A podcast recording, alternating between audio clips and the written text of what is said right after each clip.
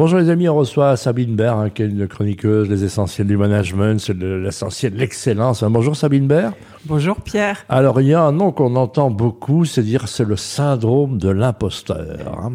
On va redéfinir ce que c'est d'abord. Ouais. Ben, alors oui, c'est vrai qu'on entend ça à toutes les sauces, à croire que tout le monde l'éprouve et le ressent. Mais en fait, c'est vrai que c'est assez euh, classique. Eh ben, c'est ce sentiment d'être toujours euh, à côté de la plaque, de, rien réussir, un manque profond de, confiance en soi et une tendance à toujours euh, se mettre la barre plus haut, toujours plus haut parce que là, on pousse, on pousse beaucoup. Avec un monde qui bouge beaucoup, on doit se réinventer tout le temps. Donc, ce, syndrome se renforce. Hein, avec, il se euh, renforce beaucoup. Il est très, très présent aujourd'hui. Et puis, il est générateur de beaucoup de frustration et puis de, de fatigue, en fait, d'épuisement.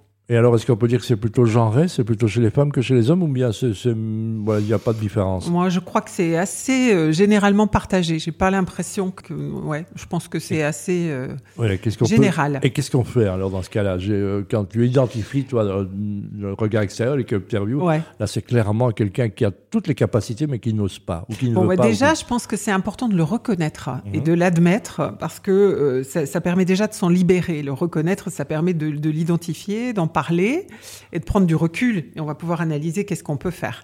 Donc ça, c'est déjà la première étape.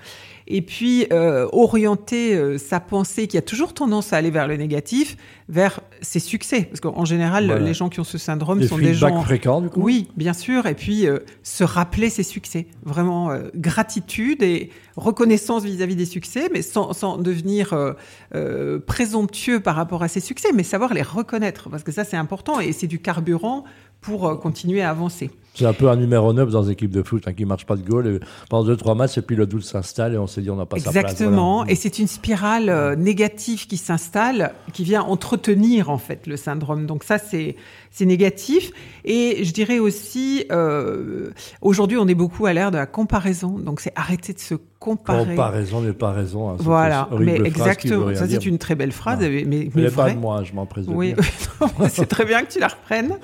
Et, et cette comparaison fait qu'on est tout le temps dépendant du regard des autres.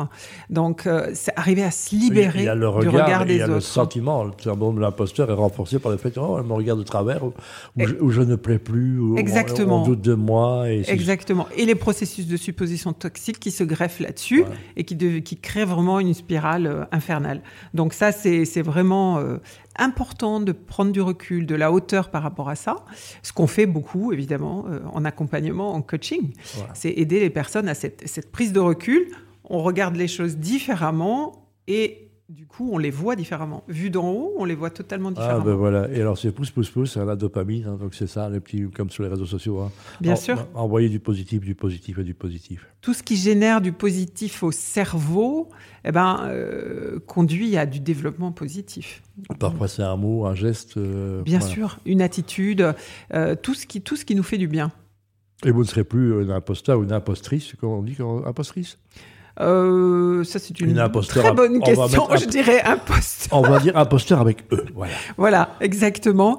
Mais bon, euh, encore une fois, euh, se rappeler que c'est un sentiment très généralement partagé et que même si ce sentiment peut revenir à certains moments, mais c'est pas grave. Mais déjà l'identifier pour ce que c'est, ce n'est qu'un sentiment, c'est ben pas une réalité.